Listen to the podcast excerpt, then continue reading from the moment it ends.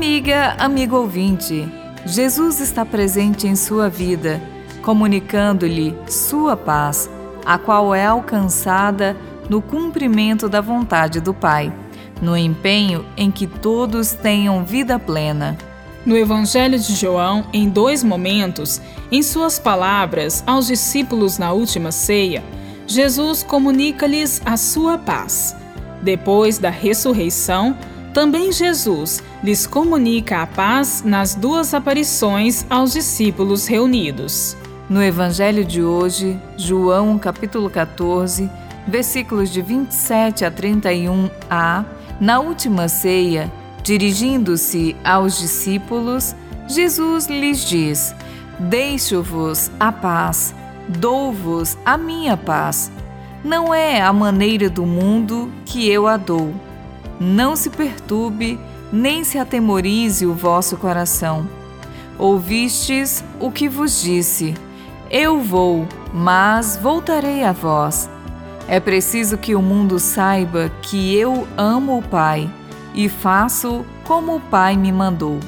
Estas palavras de Jesus, conforme o evangelista João, são uma das mais significativas expressões do Jesus histórico e eterno. Jesus dá a paz.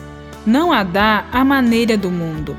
A paz, na concepção do messianismo davídico, é a submissão de todos os povos a Israel, sem discordâncias, contestações ou conflitos. Assim também era no Império Romano. E este é o modelo de paz imposta pelos impérios em geral e, de modo particular, do atual império de mercado globalizado e financeiro. A paz, para os pequenos e oprimidos, passa a ser a acomodação ao sistema opressor, diante do receio de que seus sofrimentos sejam maiores caso envolvam-se em qualquer confronto com o poder. Porém, Jesus remove qualquer perturbação ou temor libertando as pessoas para a iniciativa e a ousadia. A paz de Jesus é a paz que é fruto da prática libertadora, fraterna, solidária, restauradora da vida e da dignidade dos homens e mulheres. É a paz do reencontrar a vida na união de vontade com o Pai, no empenho em multirão, na construção de um mundo novo, no qual vigore a justiça unido pelo amor que gera a vida eterna.